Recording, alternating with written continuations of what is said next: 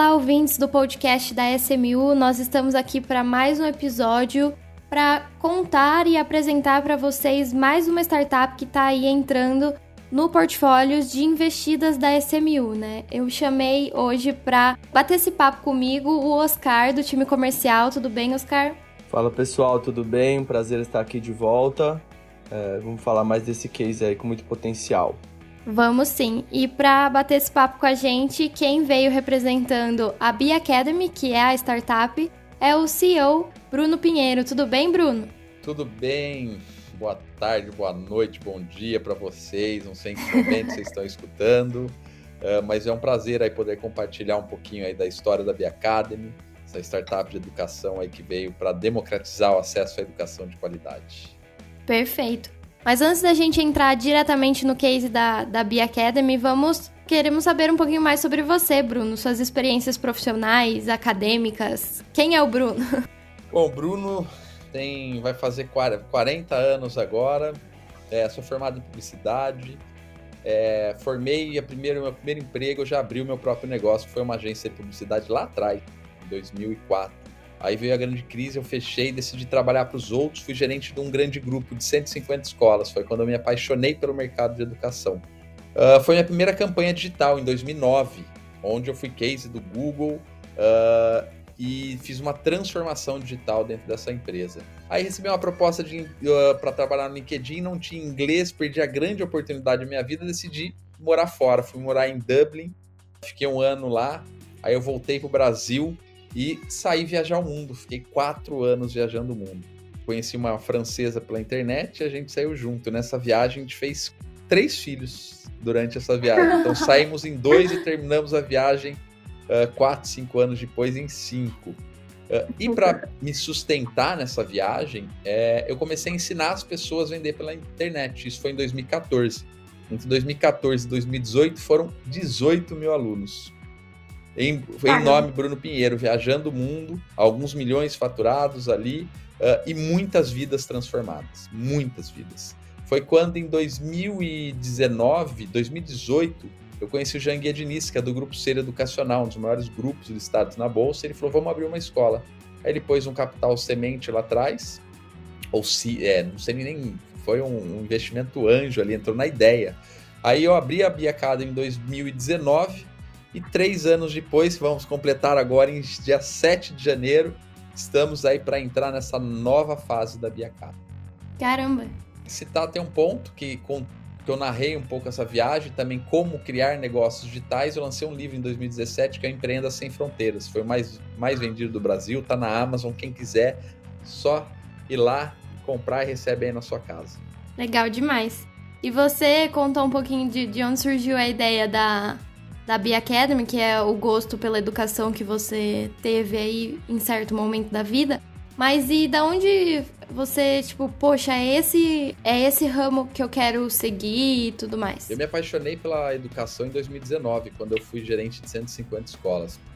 Eu lembro que essa escola, ela tinha muito problema na venda, mas o que eu sempre olhava eram as vidas que eram transformadas lá. E daí quando eu comecei a ensinar, pelo através da marca Bruno Pinheiro, que foi entre 2014 e 2019, eu transformei a vida de milhares de pessoas, sabe? Pessoas que estavam ali com a sua vida, a gente transforma a vida e as pessoas são eternamente gratas por mim até hoje. Só que eu vi que eu sozinho ia ser muito difícil eu conseguir, meu propósito da educação ele era muito maior. Eu ficava inconformado em ver um jovem que sai da faculdade, termina a faculdade e não está preparado para o mercado de trabalho faz sentido você passar quatro anos da sua vida e não estar tá preparado para o mercado de trabalho.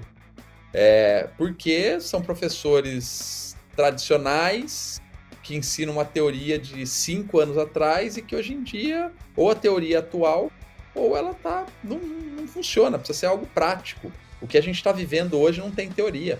Essa é a realidade. Tem, ou melhor, tem pouca teoria. E essa teoria tem que ser atualizada o tempo todo. Então, o que a gente faz é isso. É, a gente sempre parte do princípio ali que não existe teoria pronta, a gente vai em busca de quem está executando na prática e, e, sendo líder.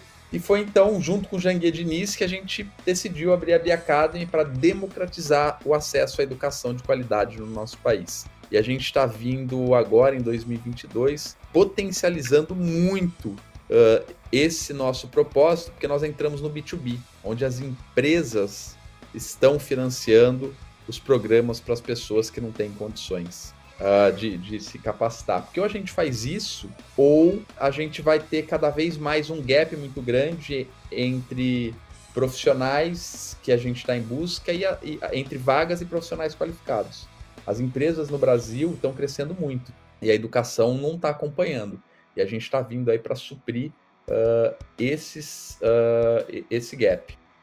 É muito legal, Bruno. Muito se diz, né, que o, a faculdade ela acaba sendo uma, te, uma segunda parte do ensino médio, né? Que a pessoa ela só se especializa em alguma frente específica que ela escolheu, mas de fato de uma forma muito acadêmica, né?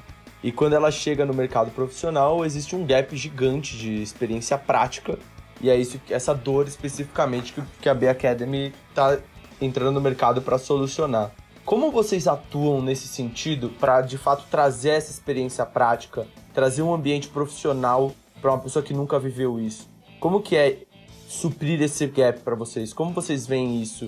A gente sabe que é caso a caso, mas acho que algum exemplo seria legal também para a gente entender melhor a gente hoje trabalha com alguns é, níveis de profissionais. A gente tem programas ali para base, tem programas para C-level. Então são metodologias diferentes, tá?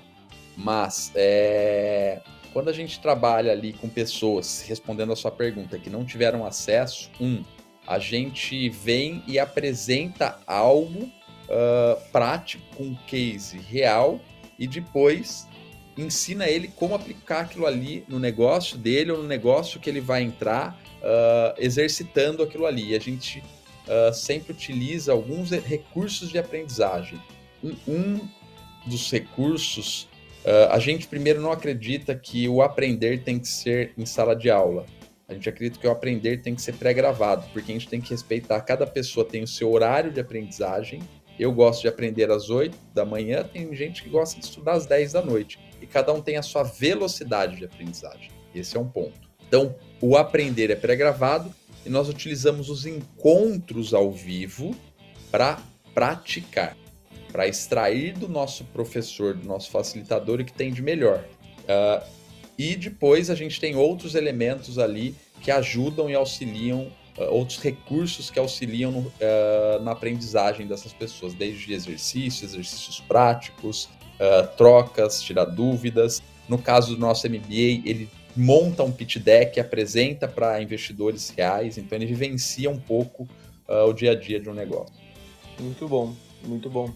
De fato, de fato é isso é uma dor do mercado pulsante mesmo, né? A gente sabe que é, além da B Academy, muita gente se movimenta para isso. Pelo que você mencionou aí, vocês começaram é, mais numa frente diretamente para as pessoas mesmo, né? Para as pessoas que estão necessitando dessa ajuda de qualificação profissional. É, o, que, o, o que, que houve para a B Academy é, ir para essa frente B2B e se conectar a empresas? E como que funciona esse processo? Por que, que tá, isso está sendo abraçado pelo mercado, vamos assim dizer? nós fomos exatamente, a gente foi demandado e abraçado pelo mercado. Exatamente isso. A gente vinha com os nossos programas ali para os líderes, uh, mas a gente percebeu, identificou um gap grande dentro das empresas. E a gente percebeu o seguinte, que as empresas elas são responsáveis por educar a sociedade. Não adianta a gente esperar do governo a solução da educação porque nós somos muito mais. Os, os, negócios são muito mais ágeis que o governo. Então a gente acredita que o governo, ele. O governo, as empresas, elas são responsáveis por educar o seu time, educar os seus clientes e as suas comunidades, a comunidade em volta. E a gente vem com solução para esses programas, para esses produtos. De que forma? Universidade corporativa, no nosso ponto de vista, a partir de hoje, ou melhor, a partir de quando começou a pandemia, que as empresas se tornaram mais digitais e estão crescendo, não tem como uma empresa hoje crescer sem uma universidade corporativa, sem ela é, produzir o próprio conteúdo para o seu time, falar sobre produto, fazer o processo de onboarding, para fazer reskilling, upskilling, para melhorar as habilidades, para adquirir novas habilidades, para capacitar o time. Agora, Além disso, as empresas, a maioria das empresas, para crescer também precisa capacitar os seus clientes. E também a gente vem com. Então, esse é o nosso produto que está tendo maior demanda, 60% das nossas propostas, onde a gente oferece a tecnologia, que é nossa, e o conteúdo. São dois, uh, uh, são dois contratos aí com com os clientes. E o que a gente tem tido muita busca e está crescendo muito é Education Recruitment. O que é isso? As empresas cada vez mais estão tendo dificuldades em atrair talento. Tá? Então esse processo ele atrai mais talentos, fortalece o Empower Branding, o poder da marca, ele aumenta a diversidade e inclusão dentro das empresas, que é o que a maioria das médias e grandes empresas, e pequenas também, estão desesperadas. é, é, contratar boas pessoas, aumentar o pipeline de recrutamento, e aumentar o Empower Branding e principalmente diversidade. Uh, a gente hoje cria, então, vamos imaginar você está com 100 vagas de TI. O que, que a gente faz? A gente cria um programa onde a gente forma Uh, geralmente a gente fala 1 para 10, tá? Então você está com 100 vagas, a gente vai formar mil pessoas para o mercado de trabalho. É, e daí a gente cria esse programa, a gente atrai essas pessoas que as empresas têm dificuldades, a gente forma elas e entrega essas pessoas ou para a empresa e também para o mercado de trabalho. É, e daí uh, a gente acaba diminuindo aí, uh, aumentando o pipe e diminuindo o tempo de rampagem do profissional dentro da empresa. Muito legal, então acaba como, contribuindo para a comunidade como um todo, né? A gente está vivendo um momento aí do Brasil que o desemprego está na lua, né? Está muito alto. É, mas mesmo assim, se você entra no LinkedIn, você vê que vai ter vaga do Facebook, vai ter vaga da Amazon, vai ter vaga do Google, vai ter vaga de tudo quanto é boa empresa, mas essas, esses dois números não se conversam justamente pela falta de qualificação profissional no mercado, né? Então, é, isso faz muito sentido e fazer esse tipo de programa para as empresas deve ser sensacional, né, Bruno? Tem também, além de. É, e tem também o problema de diversidade. Por exemplo, a gente está fazendo turmas focadas em mulheres, turmas focadas em pessoas negras e por aí vai. A gente não fechou ainda turmas fechadas, mas a gente tem projetos uh, em negociação turmas para LGBTQ. Então a gente vai aí aumentando a diversidade e inclusão dentro das empresas. Exato. E, e é engraçado, né, que a educação no Brasil, ela não é um, não é um, não é que as famílias não são conscientizadas, né, em educar os filhos. Na verdade, não, não, não se tem ferramentas suficientes para as pessoas darem educação aos seus filhos, à sua família. Se você vai à casa de qualquer pessoa, quando ela tem um filho pequeno, o objetivo dessa pessoa, se ela é rica, se ela é menos, menos rica, o objetivo dessa pessoa é se educar os filhos com qualidade. Mas é difícil encontrar esse lugar com qualidade, principalmente se você não tem capital para isso, né? O que acontece com relação à educação? Que como eu vejo, se a gente voltar ali, uns, vamos falar uns 20, 25 anos antes, eram poucas pessoas que tinham acesso à universidade. Aí começou a vir o NIP, entre o, na minha época eu lembro da Unip porque era de São Paulo, mas começaram a vir essas faculdades de baixo custo, uh, que, come, que com isso a população, a, a Anguera, entre outros, é, a, população começou a ter acesso à faculdade, que antes era só governo. E também começou a surgir inúmeras faculdades uh, de baixa qualidade, a grande maioria, onde essas faculdades elas estão preocupadas em duas coisas emitir certificado e gerar boleto. Elas não estão preocupadas com o, o, o desenvolvimento, o, o, como o aluno vai uh, entrar no mercado de trabalho. E daí, e também outra coisa que a gente consegue suprir é o seguinte: hoje nós criamos, os nossos treinamentos são escaláveis, são digitais. Então fica fácil, entre aspas, para eu trazer o CEO de uma empresa como o JP da Hotmart, que nem o meu curso de, de finanças, tá? o, o CFO do iFood, CFO da 99, CFO da, uh, de outras empresas. Por quê? Eu pago um cachê alto, porém eu escalo ele para diversas pessoas. Quando você vai para faculdade presencial, é difícil eu pagar um cachê alto para esse professor dar aula para 30 alunos. E como eu vejo a educação do futuro? É que nem um, você compra um celular, vou dar um, um iPhone. Quando você compra o iPhone, ele vem sem nada dentro, entre aspas. E você vai baixando aplicativos. A educação, no meu ponto de vista, ela vai ser assim. Você começa a plugar. Então, eu quero aprender uh, soft skills, eu plugo essa, é, é, esse conteúdo. Eu quero aprender sobre programação, eu plugo esse conteúdo.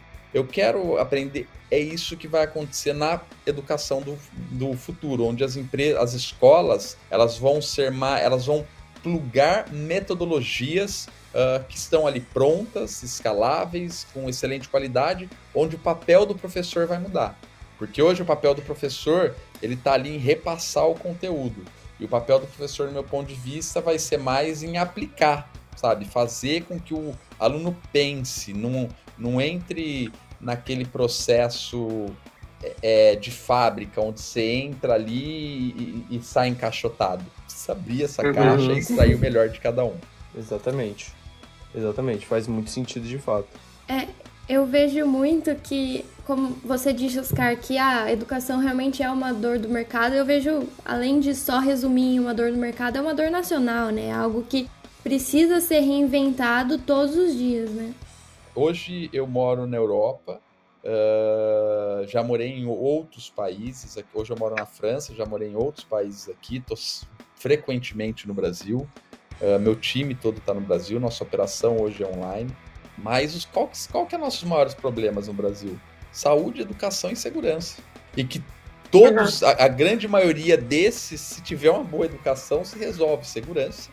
Porque a segurança, a, a, a criminalidade geralmente vem pela deficiência de educação. E até mesmo a saúde. Muitos problemas de saúde se resolvem com uma boa educação. Muitos problemas de saúde. Então, é, nós temos um problema grande, um mercado grande, gigantesco.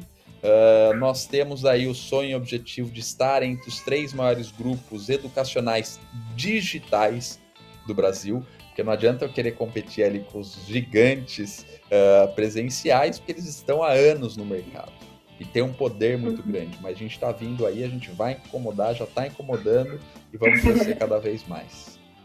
Muito bom, muito bom que você puxou esse ponto aí do, da competição, Bruno. É, acho que seria legal também a gente puxar um pouco aqui para para a parte do investimento, né? Que a, a Bia Academy está abrindo uma rodada agora, dependendo de quando a pessoa estiver ouvindo, já pode ter até terminado a rodada. É, eu acho que seria legal você passar para a gente aí, hoje, você falou que a Bia Academy acabou de entrar mais pro B2B. Quais hoje são as principais frentes, os objetivos, as visões da Bia Academy e o que, como vocês vão utilizar esse capital dessa rodada que vocês estão abrindo com a SMU. Uh, hoje a gente está em busca, a gente em, em, em, março do ano passado a gente pegou um capital seed ali com a Bossa Nova, onde a gente queria validar um, uma tese que era o B2B. E a gente investiu ali num time pequeno de TI, onde a gente construiu a nossa plataforma, e num time pequeno de B2B de vendas, onde esse, esse time aí está gerando um volume significativo uh, mensal uh, e nós estamos queremos acelerar esse processo, tá? É, hoje a gente já está ali praticamente no break-even, mas a gente quer uh, para continuar crescendo, a gente precisa investir mais em produto. O que é produto? Tecnologia e produção de novos cursos. E também no nosso time de vendas uh, para aumentar e escalar aí o nosso marketing e vendas para aumentar e escalar aí nosso. A gente quer nos próximos três meses triplicar os nossos resultados em B2B uh, e fazer isso aí a mesma coisa no segundo semestre. Entendi. Muito bom. É, em, em, relação a, aos pontos que você mencionou até então, é, eu, queria, eu queria que você trouxesse um pouco para a gente o, o que, que as empresas estão enxergando, além da questão da diversidade nas contratações e tudo mais, é, nesse processo de qualificação profissional, né, do recrutamento, é, o que, que eles estão enxergando de positivo para implementar, talvez, em processos deles mesmo. Se, às vezes tem a parte de trazer as pessoas já mais prontas, mas também para a empresa deve mudar alguma coisa, né? Muito, muda tudo, porque você, primeiro, um, é, um, é um projeto de alto impacto social, alto impacto social onde elas estão dando um give back para a sociedade, sabe? É o, é, é, é o momento da empresa fomentar a comunidade, geralmente em volta ou nacional, aumentar o seu pipeline, uh, educar as pessoas com que elas acreditam uh, e também diminuir o tempo de rampagem. Só tem a ganhar. É, Cria-se uma comunidade muito forte durante esse processo, que para mim é um dos maiores uh, ganhos que a empresa tem. Provavelmente ela não vai poder absorver todas aquelas pessoas que elas estão no mercado, que elas estão colocando no mercado, mas elas estão colocando no mercado quando ela precisar dessas pessoas novamente. Essas pessoas que passaram por esse processo terão um sentimento de, de gratidão uh, muito grande por eles. E a chance de vir ali com vocês e voltar com essas empresas é muito grande. É, justamente nesse ponto, é, grandes cases de, de relações públicas, famosos cases de relações públicas, giram em torno justamente disso, de você dar esse, esse retorno para a sociedade, né, para a comunidade que você está inserida, levando educação. Você trouxe, Oscar, isso, essa pergunta e eu vejo muito com, como que, um excelente case de relações públicas, né? Que é justamente você fazer parte da sociedade, né? Gerar valor à sociedade, não só o capital em si. Perfeito. Hoje, Bruno, acho que para é, entrar um pouco mais aí nesse ponto de, da educação, hoje eu imagino que você já deve entender, olhando para o mercado aí, o que, que as empresas estão mais precisando tanto para contratar, né? Isso já acho que é, é mais claro para todo mundo possível, né? Você mesmo mencionou, funcionário de tecnologia, mas além disso, se tiver mais algum que você percebeu aí que seria interessante. E não, e também em relação a, a dentro da empresa. O que, que as empresas estão sentindo falta dentro delas mesmas, às vezes, né? Que você está nessas duas pontas. Eu achei interessante comentar um pouco do mercado como um todo. Sim, a dor maior é tecnologia. Depois a gente vem ali para atendimento e vendas. Porém, a gente está é, fechando aí um projeto com o iFood uh, para trazer pessoas negras para a área de, de finanças. Porque quando se fala em diversidade, você entra em todos os departamentos da empresa. Em todos os departamentos. Uhum. E as empresas elas precisam uh, capacitar, é, criar sua comunidade. Não tem escapatória. Agora, quando se fala dentro do time, é o tempo todo. É soft skills, é hard skills. É, o que a gente está vivendo é tudo algo, é tudo muito novo. Não adianta querer pegar a pessoa pronta para o mercado, sabe? Senão é uma corrida louca, insana é, das empresas. Então a gente vai ter que buscar pessoas que tenham habilidades de se readaptar uh, e capacitar essas pessoas com hard skills, com, com, com habilidade técnica que precisa. Entrou aqui, por exemplo, a gente está tá capacitando agora todo o time de PR, de, de assessoria de imprensa do iFood, todo não, acredito que grande parte do time de assessoria de imprensa, com, com um pensamento analítico em growth.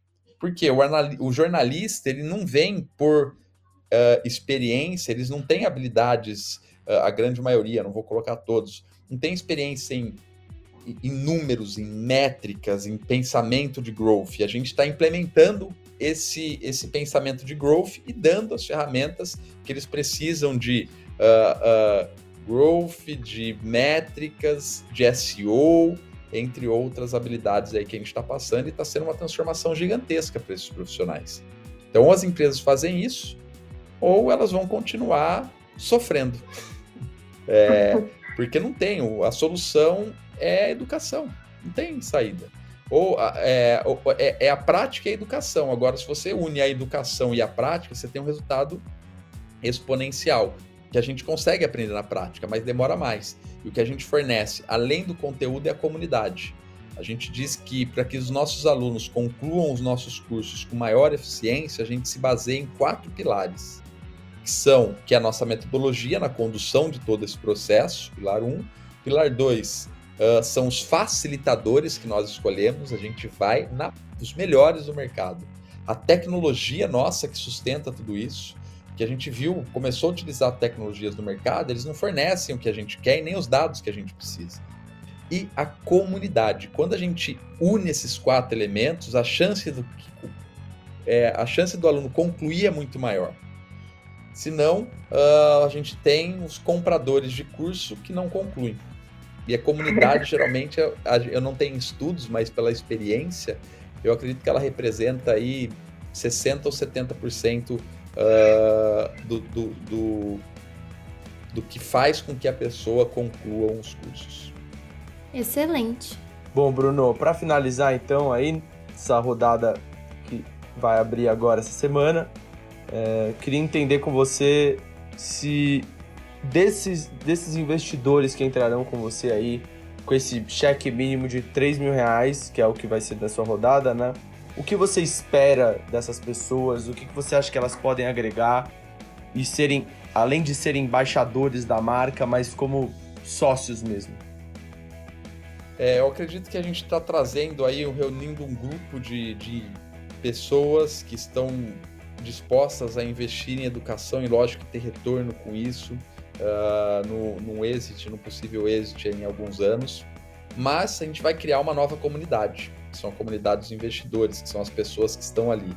Então, uh, eu pretendo aí escutar essas pessoas e também uh, fazer com que eles nos ajudem a chegar dentro das empresas, levar o nosso propósito, que é democratizar o acesso à educação de qualidade.